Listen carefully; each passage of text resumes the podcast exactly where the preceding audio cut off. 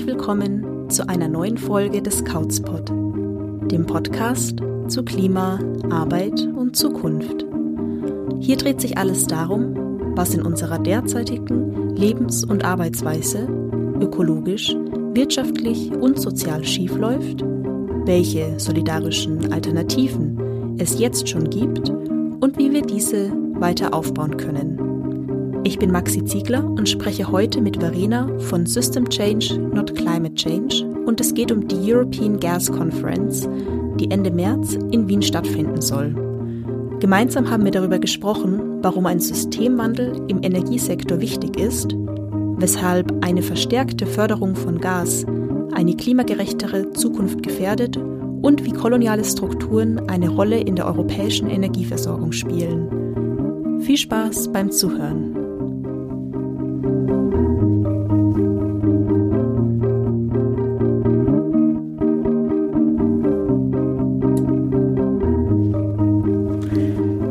Hallo Verena, herzlich willkommen beim Couchspot. Ich freue mich total, dass wir heute relativ spontan diese Aufnahme hier in Wien machen können. Und zu Anfang unserer Episode würde ich dich gern fragen, kannst du dich für unsere HörerInnen kurz vorstellen und sagen, was es mit der European Gas Conference auf sich hat, über die wir heute viel reden werden? Ja, also erstmal danke für die Einladung. Ich freue mich auch sehr, dass das geklappt hat. Und ja, also erstmal so zu mir. Ich bin jetzt seit circa einem Jahr bei System Change Not Climate Change organisiert, war davor schon lange politisch aktiv und mir ist irgendwann aufgefallen, dass für mich Klima irgendwie so das brennende Thema unserer Zeit ist und dass das für mich irgendwie so der Hebelpunkt ist, bei dem man politisch ansetzen muss. Gerade zu der Zeit, wo ich eben aktiv geworden bin, ist die Energiekrise natürlich zu einem riesigen Thema geworden und für mich hat das eigentlich sehr viel Sinn gemacht, das jetzt zu nutzen, weil ich glaube, dass die Energiekrise eben so ein wirklich wichtiger Hebelpunkt ist, der es uns ermöglicht, Klima und soziale Frage zusammenzudenken und auch andere Menschen davon zu überzeugen, dass die Klimakrise sie direkt betrifft und dass es in ihrem Interesse ist, gegen die Klimakrise zu handeln. Da kommt auch die European Gas Conference ins Spiel, weil also bei der European Gas Conference treffen sich sozusagen alle wichtigen Akteure, die im Bereich von Gas aktiv sind, also sei es jetzt diejenigen, die das Gas extrahieren, die Fracking betreiben beispielsweise, sowie auch Lieferanten und die Vertriebe im Endeffekt, also so von der Produktion bis hin zu unserer Steckdose oder unseren Öfen beispielsweise quasi alles durch und man kann sich das in etwa so vorstellen, dass das alles hinter verschlossenen Türen passiert. Also grundsätzlich diese Konferenz ist in keinerlei Medien irgendwie großartig ersichtlich.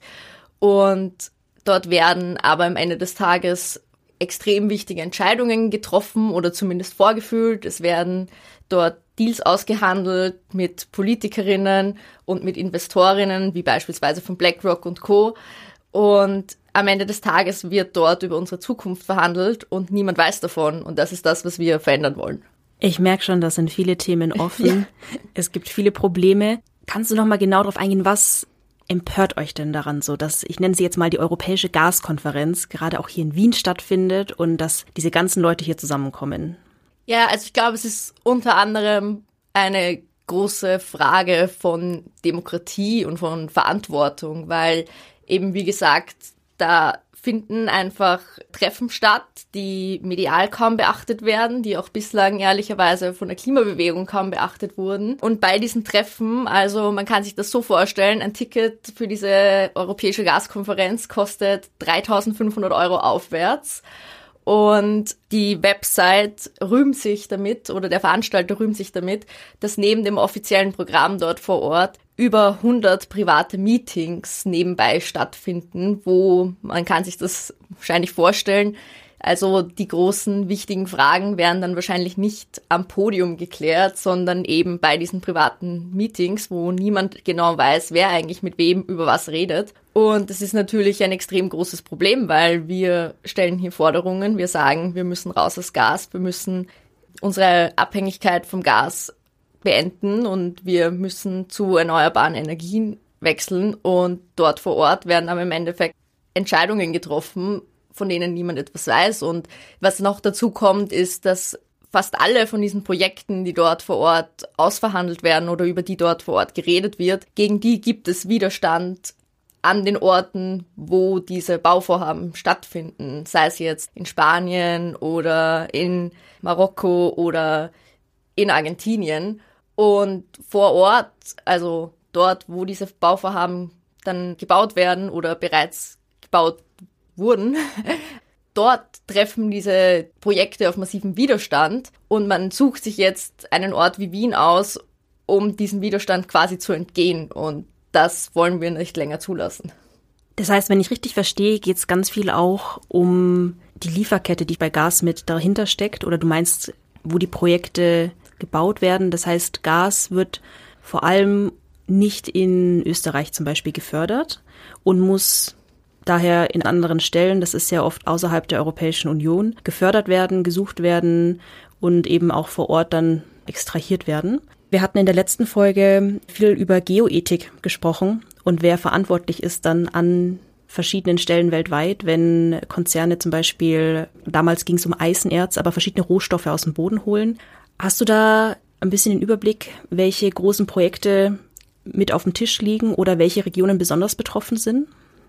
Ja, also das kommt ein bisschen drauf an, was für einen Teil dieses Prozesses der Gasextraktion und so weiter man sich jetzt genau anschaut. Grundsätzlich muss man sagen, dass durch den Krieg in der Ukraine momentan eine enorme Expansion von solchen Projekten stattfindet. Also da werden auch Projekte, die teilweise schon lange vom Tisch waren, eben aufgrund der Klimakrise oder aufgrund von lokalen Widerständen wieder aufgerollt, so wie beispielsweise die Midcat Pipeline, die Spanien und Frankreich gehen soll, wo es massiven Widerstand vor Ort gegeben hat. Also je nachdem, was genau man sich ansieht, hat man einige Orte, wo dieser Ausbau ganz besonders viel stattfindet. Das ist eben unter anderem im nordafrikanischen Raum, weil sich das natürlich dazu eignet, dass man schnell und verhältnismäßig günstig Pipelines nach Europa bauen kann. Projekte wie beispielsweise in Argentinien, wo Fracking betrieben wird, massiv, das dann quasi über den LNG-Markt zu uns nach Europa kommen soll. Kannst du ganz kurz nochmal erklären, was Fracking ist und was LNG heißt?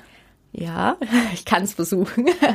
Gut. Möglichst einfach runtergebrochen ist Fracking eine Methode zur Gasgewinnung, die eigentlich nicht nur massiv viel teurer ist als, nennen wir es mal, konventionelle Gasgewinnung, sondern auch noch massiv viel umweltschädlicher. Was man da am Ende des Tages macht, ist, dass man mit Hilfe von Chemikalien tief in die Erde reinbohrt und eine Art Gasvorkommen versucht aus der Erde zu bekommen mit einem extrem komplizierten Prozess, der eben, wie gesagt, eigentlich finanziell für die Unternehmen kaum leistbar oder kaum rentabel ist und andererseits massive Umweltschäden verursacht. Also wir sehen das eben beispielsweise in Argentinien an den Orten, wo das schon passiert, dass dort unter anderem die Krebsraten steigen, die Raten von Fehlgeburten steigen, weil eben diese Chemikalien dann auch natürlich irgendwie Auswirkungen auf die Umgebung der Menschen, auf Abwasser und so weiter haben. Und gleichzeitig passieren dort oder finden dort mehrmals in der Woche so Erdbeben statt, wegen den Fracking-Aktivitäten, die dort vor Ort stattfinden. Zum LNG, also LNG steht für Liquefied Natural Gas und da geht es eben darum, dass Gas, das ja jetzt grundsätzlich nicht so einfach zu transportieren ist, deshalb diese ganzen riesigen Pipeline-Strukturen auch, dass man das eben so hinunterkühlt, dass es eine flüssige Form annimmt und dann wird das in Tanker auf riesige Boote gesetzt und kann dann eben beispielsweise, wie jetzt ganz stark, von den USA oder aus Asien auch nach Europa transportiert werden. Und dafür braucht es allerdings Infrastruktur und diese Infrastruktur wird eben gerade in beispielsweise Deutschland massiv ausgebaut. Und das ist natürlich ein sehr großes Problem, weil wenn diese Infrastruktur mal dasteht, dann ist die für 40, 50 Jahre durchschnittlich nutzbar und profitabel. Und wir wollen in 40 oder 50 Jahren eindeutig kein Gas mehr verwenden und müssen eindeutig davor, lange davor damit aufhören. Wenn wir darüber sprechen, dass gerade in Argentinien Projekte dazu existieren oder gefördert werden oder auch noch mehr dazukommen sollen in Nordafrika, dann hat das jetzt schon durchgeklungen, dass das einfach auch koloniale Strukturen sind, die hier fortgeführt werden. Gerade wenn europäische Firmen für den europäischen Markt versuchen, Rohstoffe eben hierher zu bringen. Wie weit spielt denn das eine Rolle bei eurem Widerstand oder eurer Kritik an der Konferenz? Ja, also ich glaube, das spielt eine sehr große Rolle. Man muss dazu sagen, Europa hat das, nennen wir es mal, Problem, dass es verhältnismäßig einen sehr großen Anteil seiner Energie importiert. Das ist beispielsweise in den USA nicht so. Dementsprechend verlagern wir natürlich auch die Schäden dieser Energiegewinnung an andere Orte. Und eben wie gesagt, da ist beispielsweise Nordafrika ein sehr großes Thema. Aber natürlich auch, wenn wir uns beispielsweise ansehen, was jetzt dieses Jahr passiert ist durch den Krieg in der Ukraine, als Länder wie beispielsweise Deutschland begonnen haben, massiv am LNG-Markt einzukaufen in Mengen, die, wie das vorhin noch nicht passiert ist, und die Preise so sehr in die Höhe getrieben haben, dass dann in vielen Regionen Asiens ein Gasmangel geherrscht hat, weil diese Länder sich das natürlich jetzt nicht leisten können um denselben Preis, um den die deutsche Regierung Gas einkaufen kann. Also da spielen ganz viele Faktoren mit rein. Der springende Punkt ist, dass diese europäischen Konzerne halt nun mal bei uns sitzen, bei uns agieren und bei uns Entscheidungen treffen. Und die Menschen vor Ort, die dagegen Widerstand leisten, die finden natürlich verhältnismäßig wenig Gehör. Die haben auch nicht unbedingt die Möglichkeit, da groß medial aufzutreten oder direkt ihre Kritik an diejenigen zu tragen, die eigentlich dafür verantwortlich sind. Und deshalb ist es unsere Aufgabe hier in Wien zu sagen, was ihr macht, ist koloniale Ausbeutung und ihr zerstört hier die Umwelt von Menschen eben in diesen Regionen und dass wir quasi die Stimmen dieser Menschen auch hier mit einbeziehen. Das ist, glaube ich, ganz wichtig und entsprechend arbeiten wir auch mit Gruppen zusammen, die vor Ort Widerstand leisten und ein paar von ihnen werden auch nach Wien kommen und hoffentlich hier ihren Widerstand selber auch zum Ausdruck bringen zu können, weil es kann ja auch nicht irgendwie der Sinn der Sache sein, dass wir jetzt irgendwie versuchen, für diese Menschen zu sprechen, sondern ich glaube, das muss halt miteinander einhergehen und man muss wirklich auch die Menschen selber zu Wort kommen lassen. Auf der European Gas Conference soll sozusagen die allgemeine Richtung, die Orientierung für die Gaspolitik Europas geebnet und gezeichnet, skizziert werden. Wie sieht denn eurer Meinung nach die Zukunft des Energiesektors aus oder wie sollte sie aussehen?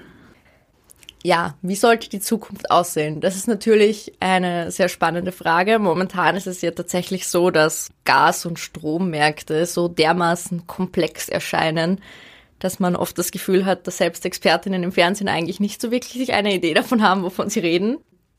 Das hängt natürlich unter anderem damit zusammen, dass es eben ab den 90er Jahren circa eine enorme Liberalisierung auf den Energiemärkten in Europa gegeben hat.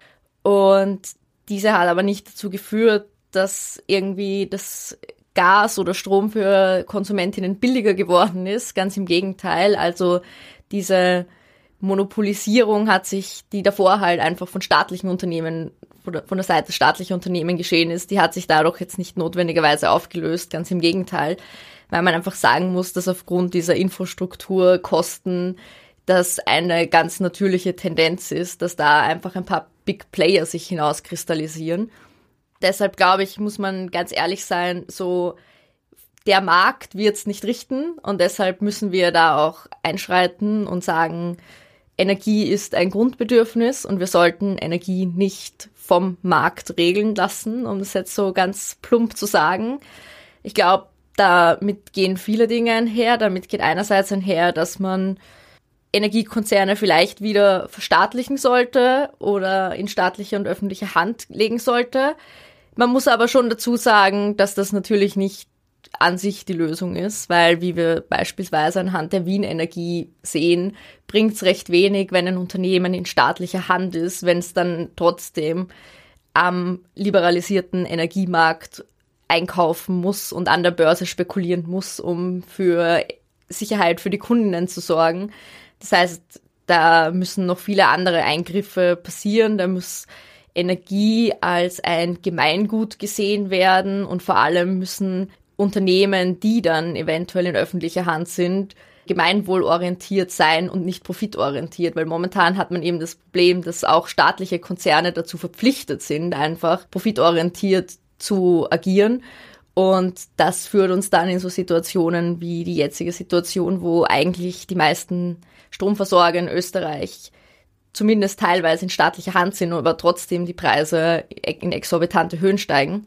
Um das zu verhindern, müssen wir uns eben fragen, wie wollen wir eigentlich mit Energie als Ressource umgehen? Und da spielt dann auch die Frage, wer entscheidet eigentlich, was in diesen Unternehmen passiert, eine sehr große Rolle. Und da rede ich jetzt davon, dass man vielleicht statt Managern dann Arbeiterinnen und Arbeiter sowie Konsumentinnen und Konsumenten entscheiden lässt, wie denn eigentlich die Energieversorgung stattfinden sollte.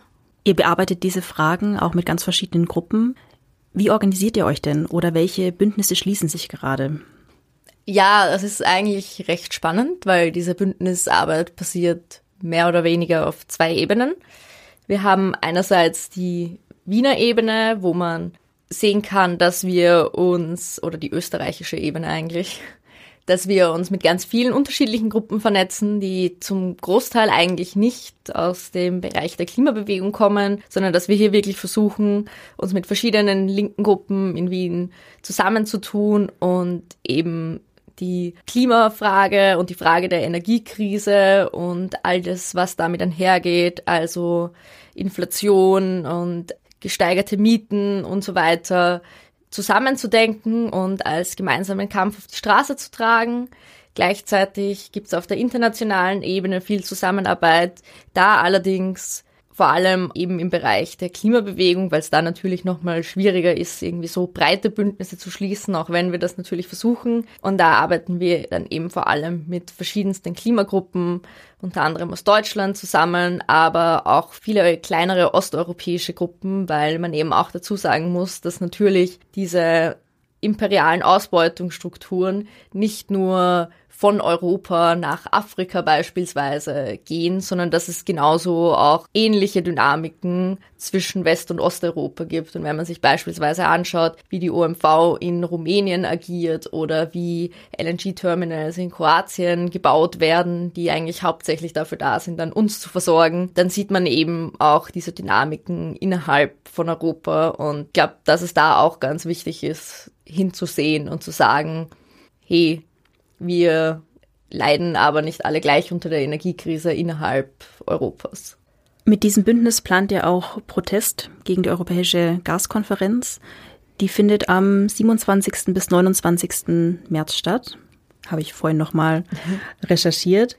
Kannst du ein bisschen darüber erzählen, was ihr geplant habt als Aktionstage oder auch als weiteres Programm und warum diese Art des Protests wichtig ist? Also was auf jeden Fall spannend und wichtig ist, ist, dass wir quasi auf zwei Ebenen protestieren. Es wird einerseits am Wochenende vor der European Gas Conference eine Art Gegengipfel geben, die sogenannte Power to the People Konferenz, bei der verschiedenste NGOs und aktivistische Gruppen in Wien und eigentlich weit darüber hinaus, also es kommen auch viele internationale Organisationen, sich zusammengetan haben, um eben so Fragen zu beantworten, wie wie sollte unser Energiesystem eigentlich organisiert sein? Was ist denn das Problem an Gas? Was ist das Problem an Wasserstoff beispielsweise?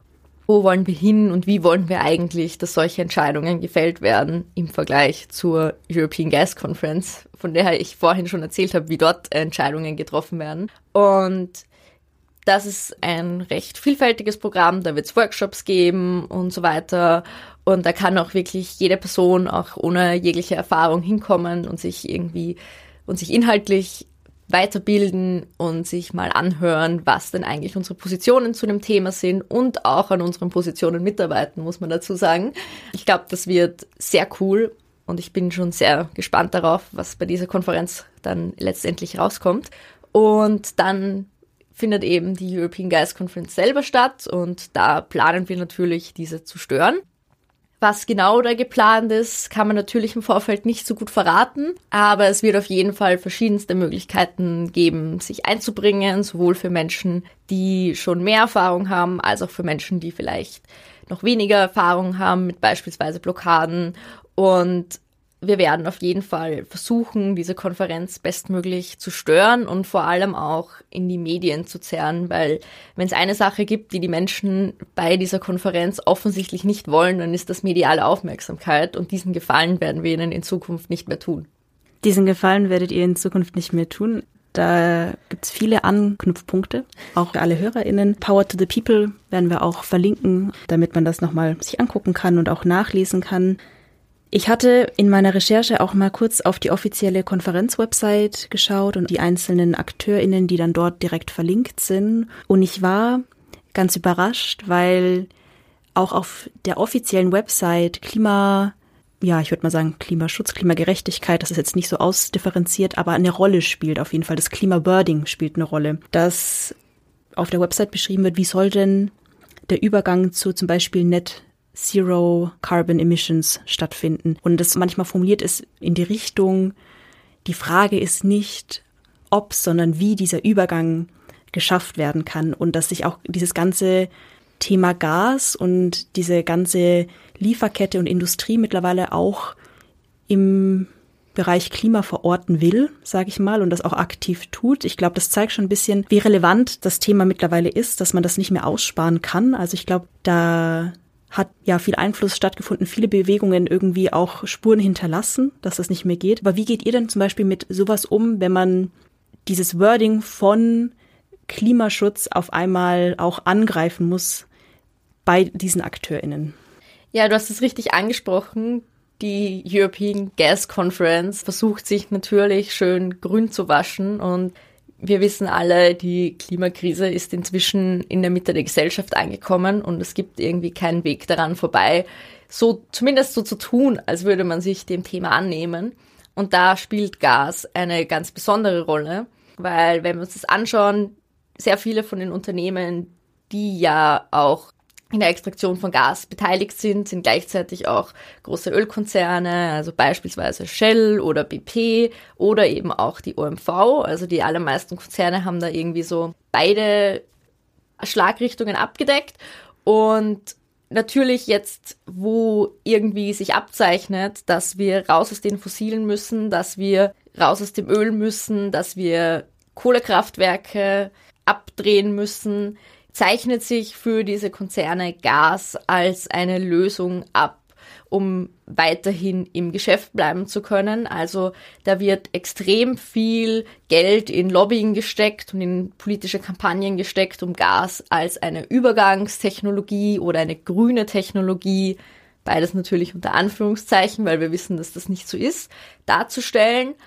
Und man sieht das auch an den Plänen der Europäischen Kommission, wenn es darum geht, nicht mehr von russischem Öl und Gas abhängig zu sein, dann liegt da der Fokus ganz klar auf dem Wort Russland und nicht auf den Wörtern Öl und Gas. Also man will zwar die erneuerbaren Energien ausbauen, aber Gas soll weiterhin als quasi ein Backup da sein, weil wenn man sich das anschaut, dann wird ja auch ganz oft gesagt, erneuerbare Energien sind nicht sicher genug. Was ist, wenn drei Tage lang nicht die Sonne scheint? Was ist, wenn der Wind nicht mehr geht? Dann brauchen wir quasi, zumindest dann brauchen wir Gas. Und mal abgesehen davon, dass das in der Praxis vermutlich eher nicht so sein wird, muss man dazu sagen, dass selbst wenn das so wäre, würden ja die Kapazitäten, die wir heute haben, völlig dafür ausreichen, um diese sogenannten Notfallsituationen abzudecken. Was man aber stattdessen macht, ist, dass man immer mehr Gasinfrastruktur baut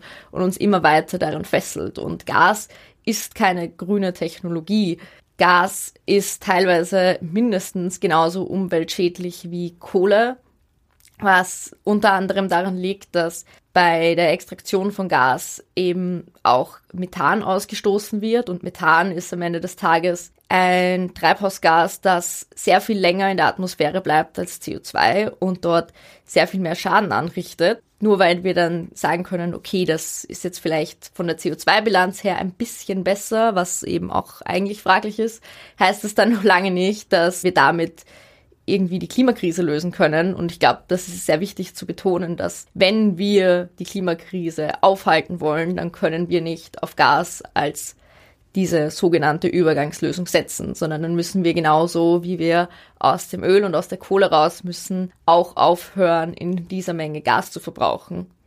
Und das wird eben bei dieser Konferenz schön geredet und versucht zu negieren. Und deshalb müssen wir darauf aufmerksam machen, dass das eben keine Lösung ist.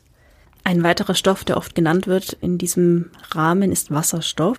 Hast du da auch noch kurz ja eine Perspektive zur Einordnung, wie sich Wasserstoff für Zukunftsszenarien verorten kann oder eben auch nicht oder wie umweltschädlich diese Argumentation sein kann? Ja, also die Konzerne reden ja sehr gerne von grünem Wasserstoff, aber grundsätzlich gibt es eben verschiedene Arten, wie man Wasserstoff produzieren und herstellen kann. Momentan wird Wasserstoff hauptsächlich aus Gas hergestellt. Das heißt, da beißt sich ein bisschen die Katze in den Schwanz. Man versucht auch Wasserstoff irgendwie als eine grüne Technologie oder als eine Lösung darzustellen, weil eben beispielsweise diese LNG-Terminals, die man jetzt baut, die könnte man dann mit relativ wenig Aufwand umbauen, um irgendwie Wasserstoff zu lagern. Das ist natürlich alles zum Teil einfach nur eine Ausrede, um sagen zu können, dass man jetzt sehr viel Geld in Infrastruktur investiert, die man eigentlich in 10 bis 20 Jahren eindeutig nicht mehr nutzen sollte. Das Problem an Wasserstoff ist, dass es auch da wiederum enorme Schäden gibt, die entstehen bei der Produktion, dass wir auch da oftmals diese neokolonialen Ausbeutungsverhältnisse weiterhin sehen, die wir auch schon beim Gas sehen. Also Frage, wo wird das produziert, wie wird das produziert, spielt da ganz stark mit rein. Also ich glaube, was eben wichtig ist zu sagen, ist, dass wir momentan extrem weit weg davon sind, in irgendeiner Form so Wasserstoff zu produzieren, dass es vielleicht nicht umweltschädlich wäre. Und selbst wenn wir so weit wären, dann hängen damit immer noch so viele Probleme zusammen, dass es eigentlich ein bisschen ein aufs falsches Pferd setzen ist, weil am Ende des Tages müssen wir die Klimakrise jetzt lösen und wir wissen, was für Technologien dazu fähig sind. Da weiterhin auf diese Wasserstoffkarte zu setzen, ist eigentlich mehr oder weniger eine Ablenkung von den Investitionen, die eigentlich getätigt werden müssten. Wo werden wir uns denn wieder treffen, wenn der Systemwandel, für den ihr euch einsetzt und einsteht, eingetroffen ist? hoffentlich auf einem langen Urlaub, weil ich glaube, bis dahin ist es noch ein weiter Weg. Aber ich glaube, damit dieser Systemwandel stattfinden kann, müssen wir noch ganz viel mehr Menschen davon überzeugen, dass es einen Systemwandel braucht und was für eine Art von Systemwandel es braucht. Und das zu schaffen, ist momentan, glaube ich, unser, unsere größte Aufgabe. Wenn jetzt eine Person euch unterstützen möchte, vielleicht auch bei der Power to the People Konferenz vorbeischauen möchte oder sich einfach mal melden will, wo geht das denn? Am besten auf unserer Website bloggas.org. Und ansonsten, je nachdem, worauf man Lust hat, ähm, gibt es ganz viele Social Media Postings, die darauf aufmerksam machen, wann beispielsweise Infoveranstaltungen oder auch Aktionstrainings und Rechtshilfe-Workshops stattfinden.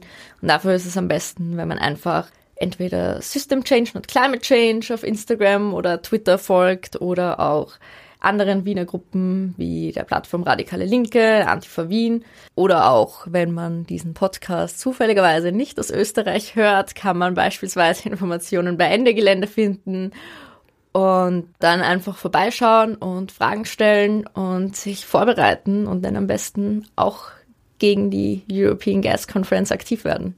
Ja, damit sind wir am Ende unserer Folge. Gibt es denn noch ein Thema, das wir bisher nicht angesprochen haben und das du gerne nochmal aufbringen möchtest jetzt hier?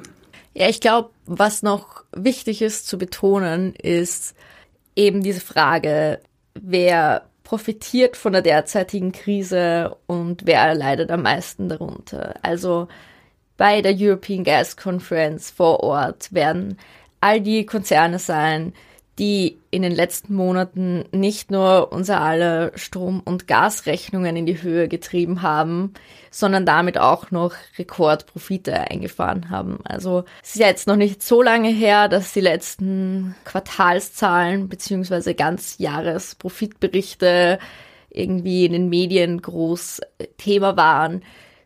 Shell, BP, auch die OMV all diese Unternehmen haben Rekordprofite eingefahren, teilweise die höchsten Profite in der Geschichte der Unternehmen.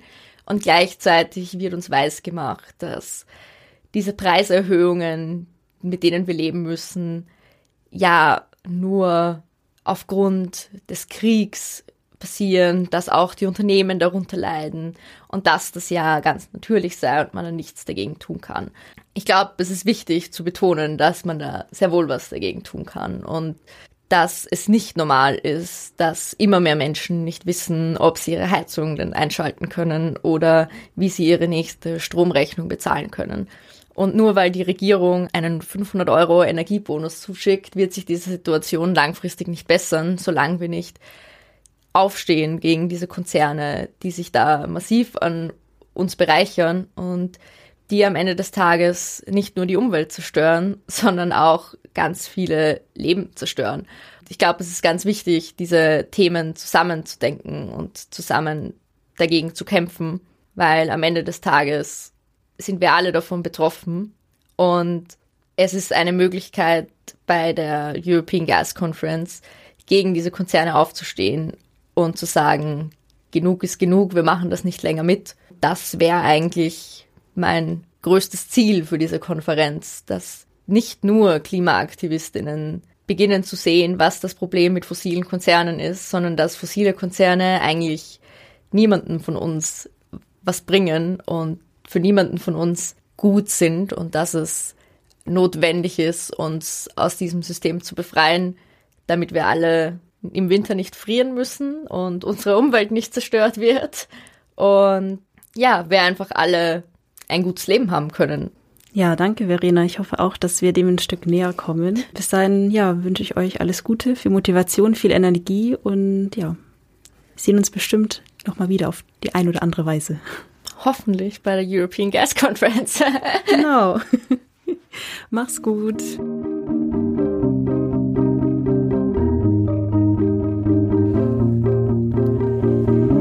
Das war der heutige Couchspot.